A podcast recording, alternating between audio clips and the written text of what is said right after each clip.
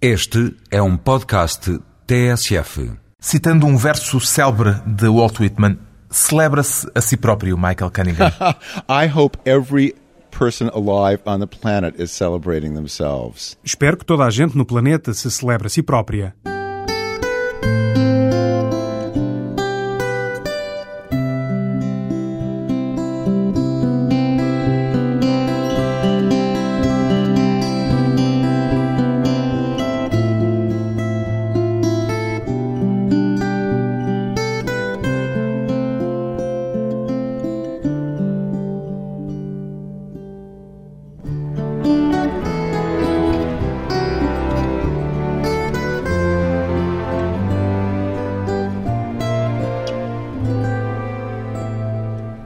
Michael Cunningham, 53 anos, escritor. Até que ponto confia nas palavras, Michael Cunningham? Words are my life. Words are everything to me. As palavras são a minha vida. As palavras são tudo para mim. Em parte, isso deve-se ao facto de eu ser louco. Na infância, aos cinco anos, já tinha um enorme vocabulário e adorava usar palavras que as outras crianças da minha idade não conheciam. Era uma daquelas crianças que falam pelos cotovelos? Sim, não havia maneira de me calarem. Mas também acredito nas palavras num sentido mais lato, porque nós vivemos, pelo menos na América, numa atmosfera de mentira permanente. Desde as mentiras dos papolíticos ao facto de haver açúcar na pasta dentífrica. E um conhecimento íntimo das palavras, da língua, é a nossa melhor defesa contra a mentira.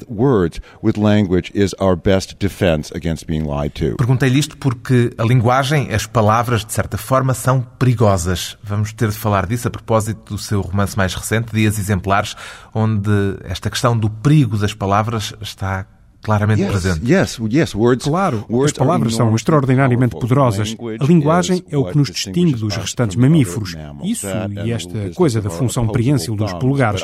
Mas acho que a linguagem é bastante mais importante e, tal como qualquer outra ferramenta poderosa, pode ser perigosa e pode ser libertadora. Pode ser tanto uma coisa como a outra. Há muita gente por esse mundo fora a utilizar a linguagem contra nós. A nossa melhor defesa passa pelo melhor conhecimento possível da língua para que possamos contra-atacar. O que me está a dizer é que precisamos de ter uma consciência cada vez mais apurada da linguagem? Acho que temos de conhecer a linguagem intimamente e temos de a usar como qualquer outra ferramenta poderosa. Comecei esta conversa por este tema porque no romance Dias Exemplares, o Michael Cunningham cria um grupo terrorista baseado na poesia de Walt Whitman. É um exemplo extremo do poder das palavras, do perigo da palavra. Bem, acho que as palavras não são apenas perigosas. O que é importante é que elas são poderosas e qualquer entidade poderosa pode ser utilizada de diversas formas. Na parte central de Dias Exemplares, Walt Whitman é de facto usado para justificar o terrorismo, o que é evidentemente uma terrível e errada interpretação de Walt Whitman. Isso não se aplica apenas à linguagem, mas a toda a grande arte. Hitler adorava Wagner. Hitler loved Wagner. Como é que lhe ocorreu a ideia deste grupo terrorista? I knew I was going to write a thriller. Eu sabia que ia escrever um policial passado em Nova York nos nossos dias. Tivesse a ideia antes do 11 de setembro, mas comecei a escrever o romance após o 11 de setembro e pareceu-me impossível não incluir nesse capítulo qualquer coisa de certo modo ligada ao terrorismo. Include it, not to make that section in some real way about terrorism. Essa segunda parte do romance é uma história policial e as outras duas partes são também histórias com um género muito marcado, muito definido, com uma história de fantasmas, na primeira parte, e uma história de ficção científica a fechar o livro. Já tinha decidido dar esta estrutura ao romance antes de pensar em fazer de Walt Whitman o fio condutor? Absolutely, absolutely. I, I knew I wanted to write a story that would begin with the Industrial Revolution. Sim, absolutamente. Eu sabia que queria escrever uma história que começasse com a Revolução Industrial e que, de certo modo, acompanhasse a evolução tecnológica até um futuro que envolvesse a colunagem e viagens intergalácticas. E pareceu-me que utilizar estas formas pop muito atuais era a melhor maneira de contar esta história. Não tinha pensado em usar Walt Whitman, quanto mais não fosse para não dizer que eu tinha ganho uma fortuna à custa da Virginia Woolf e que agora estava estava a tentar aproveitar-me também de Walt Whitman. Quer dizer que o facto deste romance aparecer exatamente na altura em que se comemoram os 150 anos da primeira edição de Folhas de Erva, o poema Testamento de Whitman, aconteceu apenas por acaso? Foi pura coincidência. Como já lhe disse, eu estava muito relutante em utilizar Walt Whitman ou outra grande personalidade literária do passado. Mas à medida que avançava na minha pesquisa, percebi que o romance devia começar em Nova York na década de 60 do século XIX, no início da era industrial, quando a vida para os pobres na América se tornou muito, muito difícil. De repente, já não se trabalhava em quintas, trabalhava-se em fábricas, por vezes sete dias por semana, 12 horas por dia. Whitman wrote I think the greatest Amer the American epic poem. Whitman escreveu o maior poema épico da América, na minha opinião. Escreveu numa altura em que parecia que a América ainda podia crescer para se tornar a maior, mais rica, mais generosa e pacífica nação de sempre. I was going to be writing about an America that turned out very differently. Eu ia escrever acerca de uma América que se tornara em algo de muito diferente. E pareceu-me absolutamente natural e absolutamente inevitável incluir também a América de Whitman, tanto como uma forma de contraste com aquilo em que a América de facto se tornou, como uma espécie de espírito de esperança humana e de idealismo que perpassa mesmo nos piores momentos. E foi esse espírito que funcionou como forma de ligar as três partes partes do romance. Exatamente. Queria-as simultaneamente distintas, mas partes de um todo maior. Portanto, teria de haver alguns elementos comuns e Walt Whitman é o mais forte. Não é, portanto, um artifício literário, até porque há também a ideia de um amor por uma América do passado, do presente e do futuro. Sim, e havia esta expressão de esperança no homem, de amor por uma América que é cada vez mais difícil de amar à medida que se torna agressiva, mais injusta para com os seus cidadãos e mais perigosa para o resto do mundo.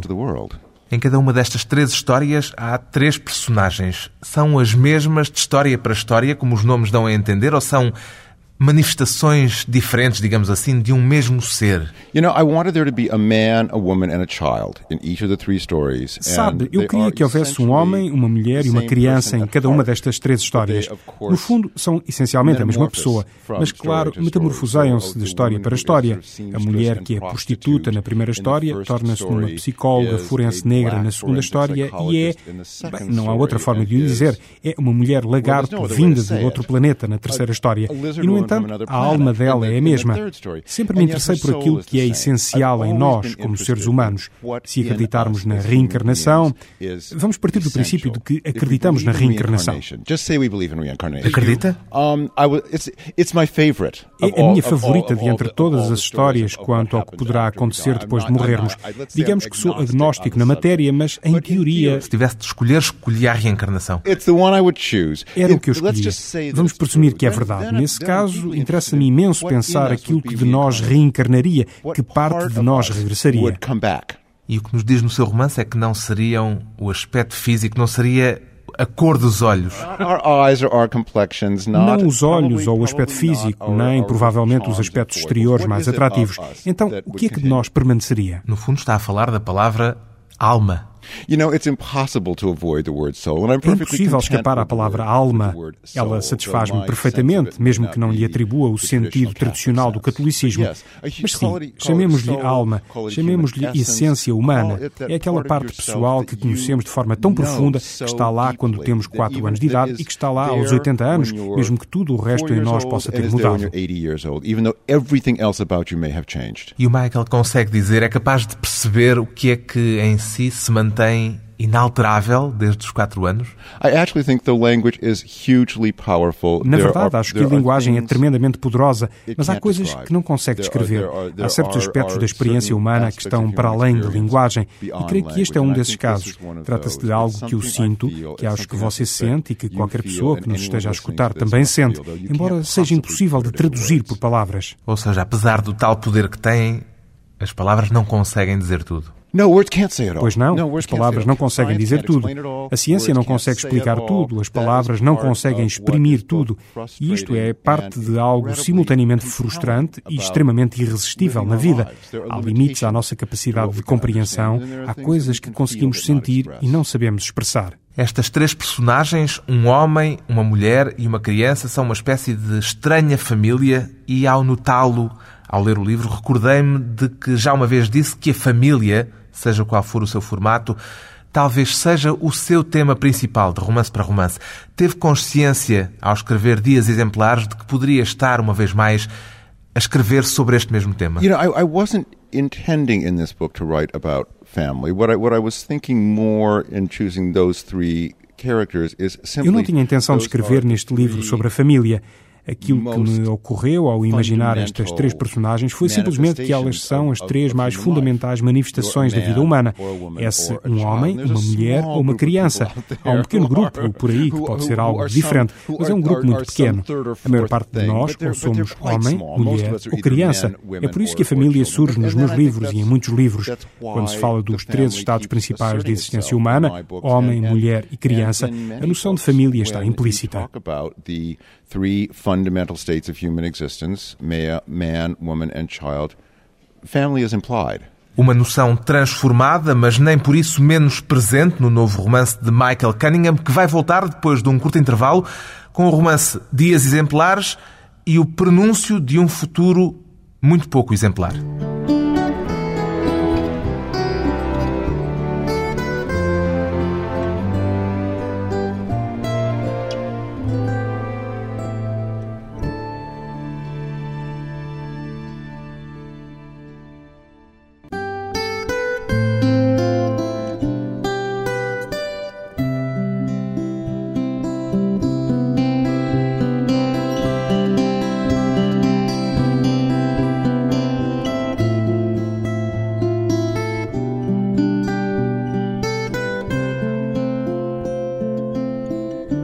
À conversa com o escritor norte-americano Michael Cunningham, que depois do êxito mundial com As Horas, publica um novo romance, Dias Exemplares. Neste seu livro, a visão sobre a evolução das coisas e sobre aquilo que o futuro nos reserva não é propriamente otimista. Aceita esta leitura, Michael Cunningham? No, well, yes and no. I mean, I think I think all my books are profoundly optimistic. I am a hugely optimistic writer. Bem, sim e não. Acho todos os meus livros profundamente otimistas. Sou um escritor extremamente otimista. O que é que o leva a dizer isso? Because things all my books always end with life going on. Porque no final, em todos os meus livros, a vida continua. Mesmo que nem todas as personagens tenham sobrevivido, eles nunca acabam num tom desesperado. Há sempre um futuro com algo de promissor e com esperança. Acho que as pessoas me confundem com um escritor pessimista porque eu só acredito num otimismo que consiga sobreviver ao pior que possa acontecer às pessoas. Não se trata, portanto, de encarar o otimismo como o melhor dos mundos possíveis. It's easy to be optimistic when everything is going just fine for you if you live prosperously in a just society. É fácil ser otimista quando tudo corre bem, quando se vive numa sociedade justa e próspera com um casamento feliz, filhos felizes. Nesse caso faz sentido o otimismo, mas é também relativamente fácil de manter. Eu estou mais interessado num otimismo mais profundo, que resista à tragédia. Quando lhe disse que o rumo que as coisas tomam no seu livro não é propriamente o melhor, é porque não se vê nestas histórias entre o século XIX e o século XXV, talvez, nenhum tipo de progresso em matéria de qualidades humanas, seja lá isso o que for.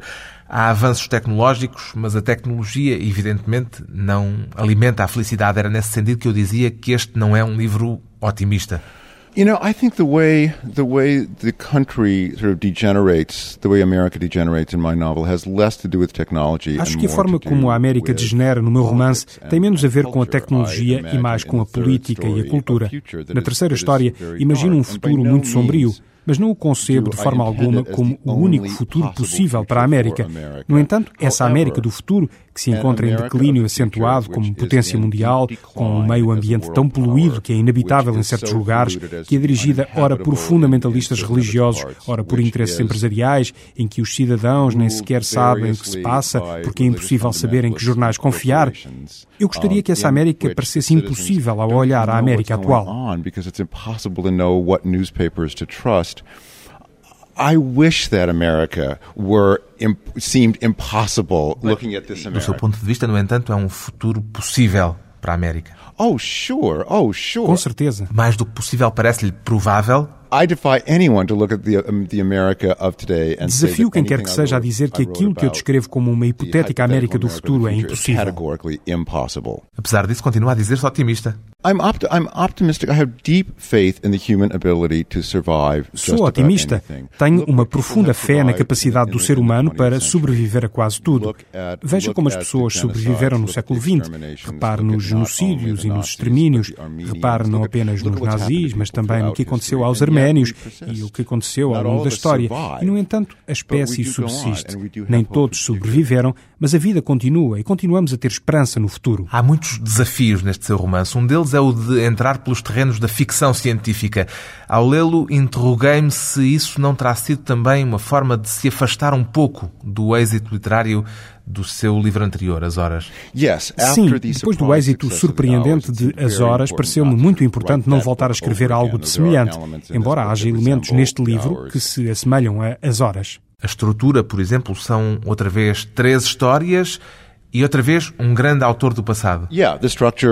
Sim, a estrutura, a inclusão de uma grande personalidade literária, mas também me pareceu importante fazer algo drasticamente diferente de As Horas, porque, evidentemente, quando se teve êxito com um livro, há a tentação de, pura e simplesmente, escrever de novo esse mesmo livro uma e outra vez, de forma a que sejamos amados e bem pagos para o resto da vida, o que, obviamente, é uma espécie de suicídio. Sente que poderia ser amado e bem pago, continuando a recorrer à mesma fórmula? Não, não, there's no guarantee. Probably people will hate you for writing the same book all over again. Não, não há garantia nenhuma de que isso suceda. Provavelmente vão odiar-nos se fizermos sempre a mesma coisa. Portanto, é melhor apostar no risco. Se não resultar, pelo menos every now and then por vezes, um escritor que está a tentar fazer algo que não é necessariamente comercial, que escreve livros sem cenas de sexo, sem perseguições de automóveis, consegue ter sorte ao ter êxito uma vez. Seria disparatado negar que isso tem muito a ver com o talento próprio, com o trabalho duro, mas também seria disparatado negar que há um elemento de sorte envolvido em tudo isto. Todos os anos são publicados vários livros muito bons, mas apenas um tem êxito e os outros não. Very good books published, and one or two are successful. and the others are not. É uma espécie de roleta. That's the luck. That's the throw of the dice. É sorte, é como lançar os dados. E eu acho que temos, como dívida para com os leitores e para com os outros escritores, uma obrigação de forçar os limites, de assumir riscos, não descansar sobre os louros, não dizer, muito bem, agora já sei como é, vamos continuar a fazer o mesmo. Quais foram os riscos que assumiu conscientemente ao escrever este romance, Michael Cunningham? Acho que o maior risco para mim foi abandonar um tipo de escrita que, melhor ou pior, eu já dominava e tentar estes géneros literários em que não tinha a mínima experiência. Eu não sei escrever um policial ou uma história de ficção científica, mas tentei aprender. Acho que é importante, enquanto escritor, sentirmos sempre um tanto ou quanto incompetentes, sentir que se está sempre a lidar com matérias um pouco para lá do nosso entendimento. É isso que nos faz progredir. Quando nos começamos a sentir especialistas, estamos em apuros. Ou seja, o desconforto é mais confortável para si, enquanto escritor. Nunca nos devemos sentir confortáveis. Nunca devemos sentir, oh, já sei exatamente como escrever isto e agora é só sentar-me e fazê-lo. O seu objetivo foi também o de fazer o seu leitor sentir-se desconfortável a partir de certa altura. Acho que ninguém esperaria de si uma história de ficção científica, por exemplo. Sabe, descobri que entre os leitores de literatura séria, a ficção científica é o mais desprezado dos géneros. As pessoas estão dispostas a ler uma história de fantasmas ou um policial, mas muitos ficam horrorizados perante a ideia de ler uma história de ficção científica. E porquê? I think because they're afraid it is going to it is going to abandon human stories. Acho que é por terem medo de se estarem a afastar de histórias humanas, que tudo aquilo tenha a ver apenas com ideias e tecnologia e robôs e monstros de outros planetas. E muitas vezes é assim. Mas na realidade, nos melhores casos, encontramos, na minha opinião, alguma da melhor escrita atual. Quis trabalhar nestes três géneros não apenas para ver se era capaz, isso seria uma razão estúpida not as a stunt, not just to see if I could do it. That would be that would be a kind of a silly reason to do Ou seja, it. não se trata apenas de um mero exercício de estilo. No, no, no. I think you should never write a book strictly as an as an exercise. You must write whatever you write first and foremost out of deep belief and conviction. Não, nunca se deve escrever um livro como um mero exercício.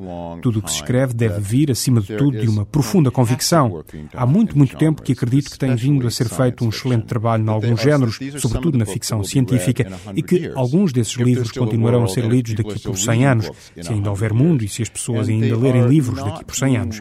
E há muita gente que os ignora porque estão arrumados numa determinada secção. Conheço leitores inteligentes e receptivos que consomem obras de segunda ordem e que as compram para oferecer às namoradas só porque estavam na secção de obras sérias e que nunca leram ou sequer ouviram falar de autores como Stanislav Lem, Ursula K. Le Guin, Samuel Delany, que considero serem alguns dos grandes escritores visionários do nosso tempo. Stanislav Lem, Ursula K. Le Guin, Samuel Delany, who I think are some of the great visionary writers at work today. Como é que assumiu essa atitude visionária e se pôs a imaginar de que forma poderá ser Nova York daqui por 200 eh, ou 300 anos?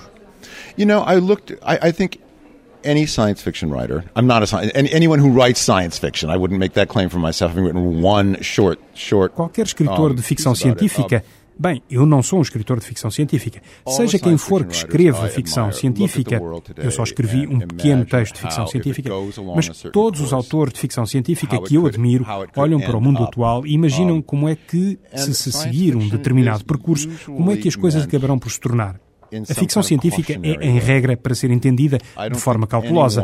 Ninguém de bom senso pensa que um romance altera o curso da história.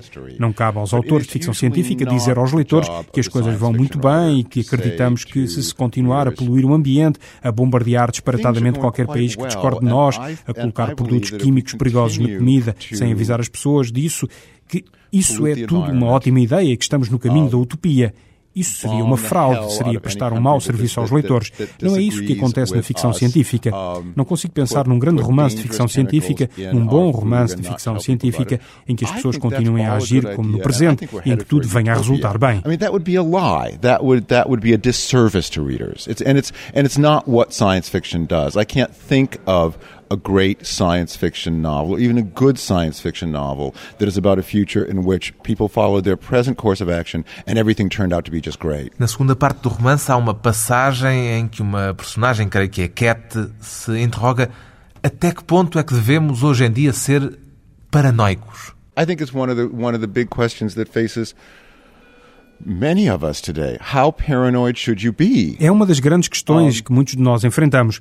Até que ponto devemos ser paranoicos? Porque muito do que parecia não passar de imaginação paranoica tornou-se real. As empresas tabaqueiras colocam em segredo, diz ele, e acende outro cigarro, ingredientes secretos nos cigarros para os tornarem mais viciantes. Não, isso é uma loucura. Mas sim, acontece. Os norte-coreanos raptaram cidadãos japoneses e usaram-nos para treinar espiões e se infiltrarem no Japão? Não, por favor. Mas sim, fizeram. Why, yes, they were. In a world like that, no mundo assim, é muito difícil saber até que ponto se deve ser paranoico.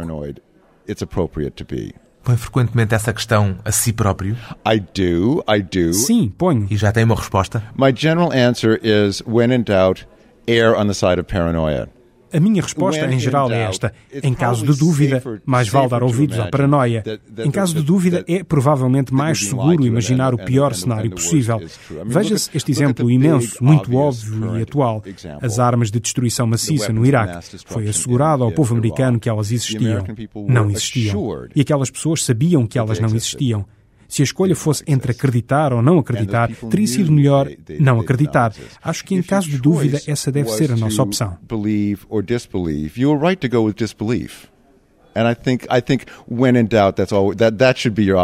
Isso não é o princípio do cinismo. I can't imagine. Não consigo imaginar uma atitude mais apropriada do que o cinismo, sobretudo na América dos nossos dias. Certainly in America today. Isso é uma tragédia.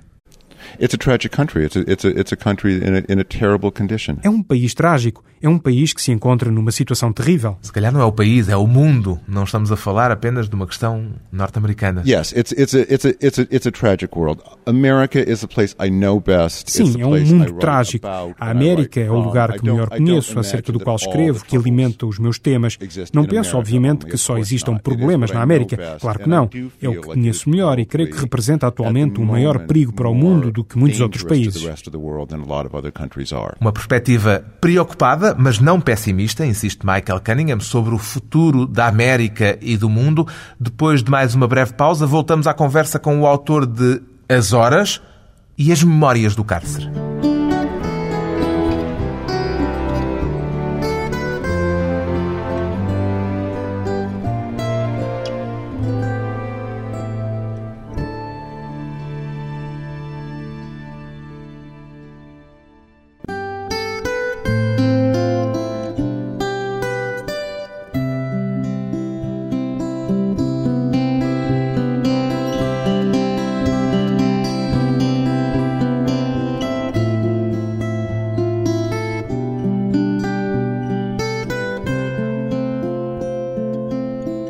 Convidado hoje para a conversa pessoal e transmissível, o norte-americano Michael Cunningham considera-se um escritor empenhado politicamente, Michael Cunningham. You know, I'm a committed I'm, I'm a politically committed man. Sou um homem politicamente empenhado. Até já foi preso uma vez. Many times, many times. Muitas vezes. Muitas vezes, yes, mais do que yes, uma? for, for acts of civil disobedience. Sim, por atos de desobediência civil. De que tipo? Mostly to do with with the AIDS crisis. Na maior parte dos casos Oh, relacionados com a crise de SIDA. Tudo começou, já nem sei bem. Acho que fui preso pela primeira vez há 10 anos, quando Reagan era presidente. Na altura em que a epidemia de SIDA se propagava sem controle, quando se fazia pouquíssima investigação e a investigação que estava a ser feita era desenvolvida muito lentamente por empresas farmacêuticas que só estavam interessadas no lucro. Tivemos dois presidentes de seguida, Reagan e o primeiro George Bush, que nunca, nem por uma vez, enquanto foram presidentes, pronunciaram a palavra SIDA em público. Nunca falaram disso em nenhum discurso, em nenhuma declaração ao povo americano. Tornava-se necessário chamar a atenção das pessoas para isto e a única forma. Bem, podem escrever-se cartas ao diretor pela eternidade fora. A única forma de o fazer foi através de atos públicos de desobediência civil em grande escala, pelos quais se vai preso. very public, large-scale acts of political, of, of civil disobedience for which you go to jail. Mas em que género de atos é que se envolveu? We shut down the New York Stock Exchange. Ocupámos a Bolsa de Nova York. Mas como? Isso hoje, com o aparato de segurança que há em Wall Street, de certeza que já não seria possível. In part because we did it then, when, when people weren't, weren't expecting it. Fizemos em parte porque ninguém esperava por tal coisa. Éramos uma centena de pessoas e entramos na sala, desligámos fichas, paralisámos aquilo. Só por uma hora, mas mesmo assim conseguimos uma enorme atenção. Only for an hour, but still, it got a lot of publicity. Essa foi a primeira vez em que foi preso? That was the first time I went to jail. It was. Foi, foi a primeira vez que fui preso. Das outras vezes foram situações menos espetaculares. Lembro-me de uma ocasião em que. George Bush pai estava a fazer um discurso no Hotel Waldorf em Nova York. Nós subimos todos nos elevadores. Quando saímos para o lobby, corremos, cobertos de sangue, a fingir, e entramos todos ao mesmo tempo no salão onde ele estava a discursar.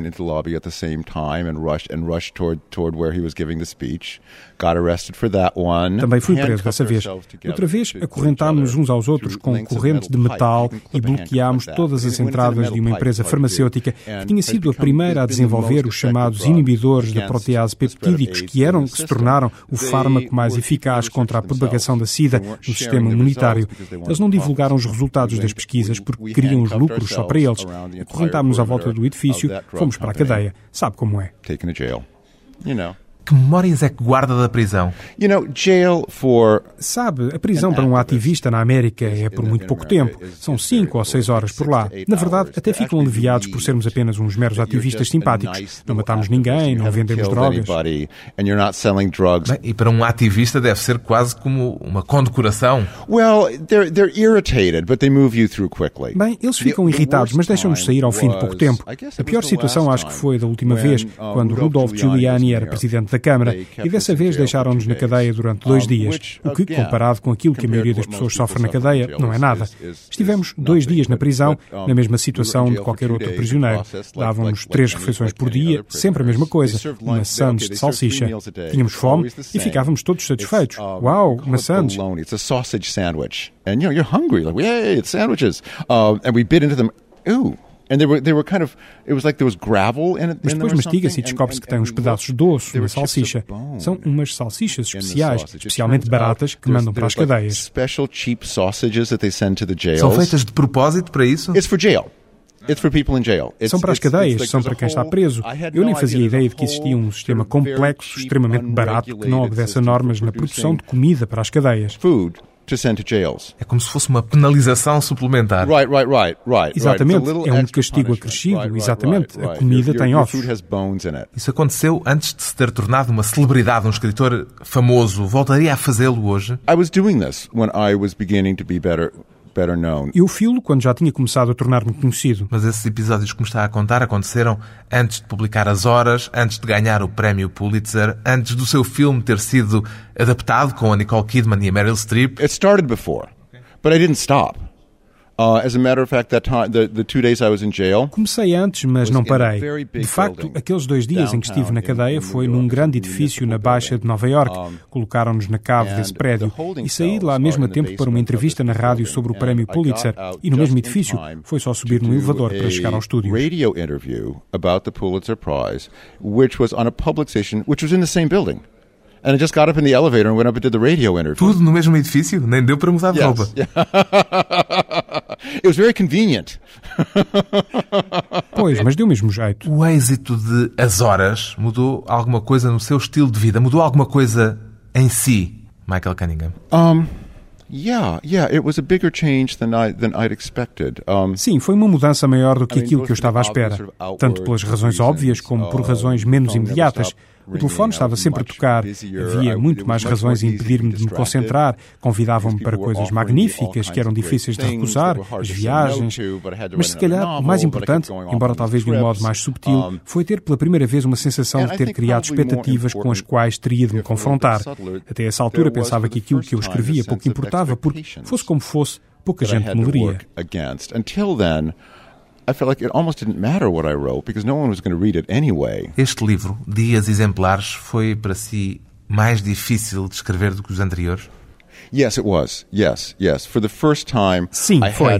Pela primeira vez tive de enfrentar o meu medo de desapontar as pessoas, a convicção profunda de que teria algumas críticas muito negativas que já estariam escritas e que só estavam à espera de publicação do livro para ocuparem o espaço em branco que lhes estava destinado. And they were just waiting to get the book so they could fill in the blanks. Estar a brincar, de certeza. Uh, a little bit, but but but not not so much. You know, when you've had a success um pouco, like mas não muito.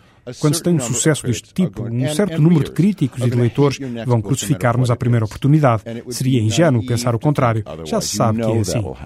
É uma espécie de castigo pelo sucesso. Como é que explica esse processo? Acho que é em parte um castigo pelo sucesso. É uma tendência muito humana de deitar abaixo quem sobressai. Ou será antes porque as expectativas se tornam muito maiores depois de um livro de grande êxito? The expectations are higher. I think that's absolutely right. Sudden, suddenly you're not some little obscure writer who got lucky. As expectativas são maiores, é evidente. De repente já não se é um pequeno escritor obscuro que teve sorte, mas sim um autor que tem de ser apreciado a partir de padrões muito exigentes.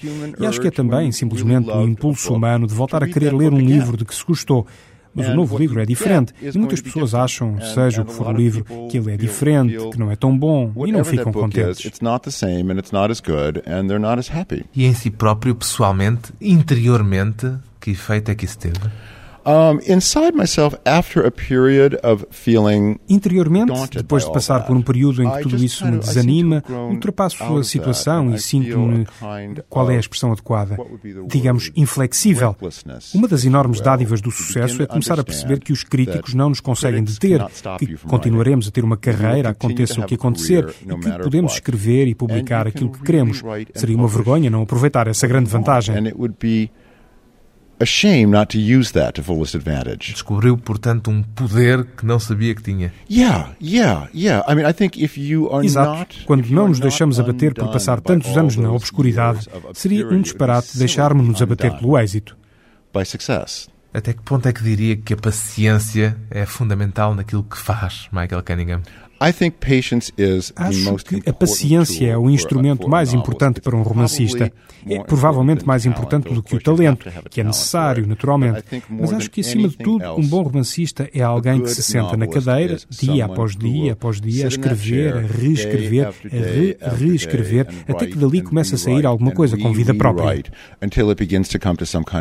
Essa não é a ideia glamourosa que se costuma fazer de um escritor de sucesso, como é o seu caso. Oh, no, the day-to-day work is not especially glamorous. Though, pois não, o trabalho de todos os dias não é particularmente glamouroso, embora seja absorvente. Mas no dia a dia é um pouco como o trabalho da maioria das pessoas, seja ele qual for. Trabalha-se duramente, alguns dias correm bem, outros mal. Nesse aspecto não é especialmente diferente de qualquer outro tipo de trabalho